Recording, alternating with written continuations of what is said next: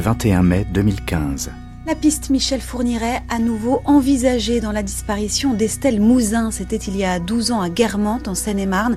L'ex-femme du tueur en série se serait confiée à des co-détenus. Elle a été entendue hier par les enquêteurs, mais le mystère demeure. C'est la cinquième fois que la piste Fourniret apparaît dans l'affaire Estelle Mouzin. Monique Olivier a la réputation d'être insaisissable. Elle le serait restée. Condamnée à la perpétuité pour complicité dans cinq meurtres, l'ex-femme du tueur en série aurait maintenu sa version des faits devant les enquêteurs. Les policiers l'ont entendue à Rennes où elle est incarcérée. Une audition après les déclarations d'une ancienne co-détenue. Monique Olivier lui aurait avoué avoir menti et qu'elle ne savait pas où était Michel Fourniret le 9 janvier 2003. Estelle. Disparue. Chapitre 2 L'enquête de la police. Cinquième épisode. C'est une affaire exceptionnelle. Une des plus grosses affaires euh, en volumétrie euh, de l'histoire de la police judiciaire. Au sein de la police judiciaire, Philippe Guichard, vous êtes le directeur de l'OCRVP, l'Office central de répression des violences aux personnes. C'est un office qui a été créé en 2006, donc qui n'existait pas au moment de la disparition d'Estelle Mouzin en 2003. Comment est-ce que vous, aujourd'hui, vous travaillez sur ce dossier? L'OCRVP est co-saisi dans le dossier Estelle, le dossier étant toujours entre les mains de la police judiciaire de Versailles.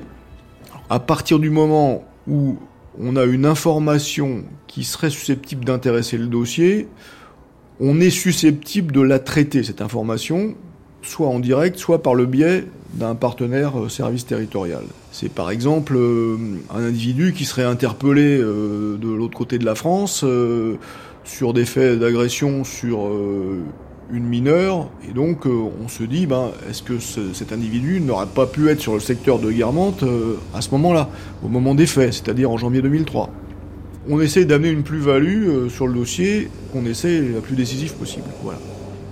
Philippe Guichard, la plus-value, est-ce que c'est, par exemple, en ce moment, de travailler avec vos collègues belges sur la piste de Michel Fourniret? Ça peut être de travailler sur euh, Michel Fourniret, pas forcément avec nos collègues belges. Cet individu a le profil, incontestablement, pour euh, agresser une mineure de l'âge de Estelle. Le vrai souci, c'est de savoir s'il a pu, le 9 janvier 2003, se trouver sur le secteur de Guermantes. Voilà, c'est une question qui nous interpelle toujours. Dans le dossier Michel Fourniret, son alibi, c'est un coup de fil qu'il aurait passé à son fils sur un téléphone qui renvoie un appel. Est-ce que dans vos fichiers, vous avez, par exemple, la facture ou le, le traitement de la téléphonie belge qui assure qu'un coup de fil a été passé ce jour-là à cet endroit à tel individu, mais qui prouve que la personne qui a passé le coup de fil était bien Michel Fourniret et pas sa femme Monique Olivier aujourd'hui incarcérée et que son fils a bien décroché. La Libye tient à un fil, j'allais dire. La question est de savoir si ce coup de fil a été passé, d'une part, et qui a répondu. Bon. Personne ne se rappelle vraiment du coup de fil, et personne n'est capable de nous dire véritablement qui a répondu. Qui a téléphoné? On ne sait pas non plus. Bon, naturellement, c'était sans doute pas évident pour lui de venir de Belgique à Guermantes. Surtout qu'il prenait pas les axes principaux traditionnellement quand il se déplaçait. De lui dire que c'est impossible, non. Philippe Guichard, au sein de l'OCRVP, vous avez un logiciel qui s'appelle le SALVAC, le système d'analyse des liens de violence associés à des crimes. Donc ce SALVAC, il y a 13 000 dossiers. J'imagine que le dossier fournirait est dedans. Comment est-ce que, à partir de rien en 2003, on fait quelque chose en 2017 ben, C'est compliqué. Euh, à partir du moment où il n'y a pas d'éléments matériels dans un dossier, c'est toujours compliqué. Dans Salvac, on intègre des dossiers de sexe ou de sang. À partir du moment où ces dossiers de sang sont sans mobile apparent, on analyse le dossier euh, en fonction du comportement de l'auteur et de son mode opératoire. Encore faut-il qu'on ait des éléments à intégrer en matière de mode opératoire et de comportement. Concernant euh, les victimes de Fourniret, celles en tout cas qu'il a admises, sur lesquelles il a été condamné, il y a effectivement des éléments de comportement ou de mode opératoire qui apparaissent. Fourniret, il est condamné sur euh, neuf faits euh, à perpétuité. Il y a des périodes de sa vie où il n'est pas mis en cause, où il n'est mis en cause dans aucun dossier. Ça paraît surprenant. Donc on essaye d'imaginer l'idée qu'il puisse euh, avoir commis d'autres faits qui pourraient lui être imputés. Pour l'instant, Fourniret, n'a jamais avoué quoi que ce soit en matière d'agression ou d'enlèvement ou, de meurtre d'Estelle. Fourniret est capable de se dénoncer sur des faits pour faire parler de lui. Et inversement, euh, il pourrait probablement expliquer qu'il y est pour rien euh, alors qu'il y est pour quelque chose. Cet individu, comme sa femme d'ailleurs, euh, sont des vrais problèmes pour nous et sont compliqués à cerner. Philippe Guichard, quand j'ai posé la question à Stéphanie Duchâtel, qu'est-ce qu'il faudrait aujourd'hui en 2017 pour que l'affaire Estelle soit résolue Elle m'a dit qu'on retrouve Estelle. Elle pense aussi malheureusement qu'on ne pourrait ne jamais savoir. Moi je pense qu'un dossier peut toujours être solutionné. Et le dossier Estelle comme un autre. Évidemment, il faut qu'il y ait un brin de chance pour qu'on puisse le, le solutionner. Je pense que la meilleure solution, c'est effectivement soit de tomber sur quelqu'un qui s'épanche, même longtemps après, ça existe, soit que finalement quelqu'un réitère et finalement euh, soit confondu du fait de sa réitération. Sans ça, effectivement, c'est un dossier compliqué.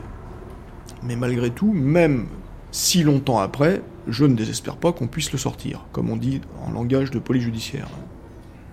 La chance, ça se provoque en termes de police. Comment est-ce qu'on fait pour euh, que cette chance arrive? On attend près de son téléphone qu'un coup de fil arrive? Non. Régulièrement, on investigue sur le dossier. Ce dossier, il est toujours vivant. Il n'est pas endormi. On y pense tout le temps. Et moi qui étais sur la saisine, puisque j'étais de permanence le jour des faits, j'étais à ce moment-là chef de la division de police technique et scientifique à la DRPJ de Versailles, et j'étais commissaire de permanence. J'étais allé à Guermantes pour euh, rencontrer euh, Éric Mouzin notamment et sa femme de l'époque, pour euh, fouiller Guermantes pendant toute la nuit ou une bonne partie de la nuit. Ce dossier, c'est un peu euh, la hantise de tout policier qui travaille en brigade criminelle. Estelle, elle s'est volatilisée sur un temps très court, sur 300 mètres ou 400 mètres. Malgré de multiples investigations, on ne sait pas ce qui s'est passé. Évidemment, j'arrive pas à supporter ce genre de choses. Je me rappelle comme si c'était hier. Sous une neige abondante. J'ai passé presque toute la nuit euh, sur le secteur, je me rappelle très bien. Philippe Guichard, Estelle Mouzin se volatilise, comme vous dites, le 9 janvier 2003 à Guermantes. Il n'y a pas d'indice, pas d'auteur, rien. Est-ce que c'est le crime parfait? Il n'y a pas de crime parfait. Ça n'existe pas, les crimes parfaits. Il y a sûrement un élément qui nous a échappé. Peut-être d'ailleurs qu'il est dans la procédure tellement elle est énorme, on, a pu oublier quelque chose. Je pense qu'il y a toujours moyen de faire rebondir un dossier et de trouver la solution. Voilà. Quand on a un dossier comme ça, on, se rapproche de sa vie personnelle, forcément. Surtout moi j'ai deux filles en plus, donc euh, j'y ai pensé bien souvent. Et je m'acharne à l'OCRVP à relancer des dossiers qui ne sont pas solutionnés dans un délai assez court après les faits. Alors j'envisage jamais l'échec. Autrement, je fais autre chose vous acharnez, vous dites euh, Philippe Guichard, et vous avez sorti 97 dossiers récemment de, de cold case, d'affaires non élucidées, dont la plus ancienne n'est pas une disparition d'une jeune fille de 99. On a recensé tous les cold cases d'homicide traités par les services de police judiciaire, donc des dossiers sans mobile apparent. Mais donc, au cœur aussi de votre métier et de votre travail au quotidien, Philippe Guichard, il y a le rapport aux familles qui attendent. Bah, euh, c'est vrai que quand une famille me dit euh, Monsieur le commissaire, vous êtes notre seul espoir, ça me touche. Et ça ne fait que me conforter dans l'idée qu'il faut que je mette absolument tous les moyens et que j'essaie de trouver toutes les idées pour faire avancer le dossier positivement. Évidemment, je les écoute, les familles, je les comprends. Le récit Estelle disparue continue dès lundi avec le chapitre 3, la contre-enquête des avocats. Coordination Christine Bernard. Reportage photo Christophe Abramovitz. Lecture Renaud Bertin. Recherche INA Anne Bruland. Mixage Pierrick Charles. Réalisation Jean-Philippe Navarre. un récit proposé par Michel Pomarède.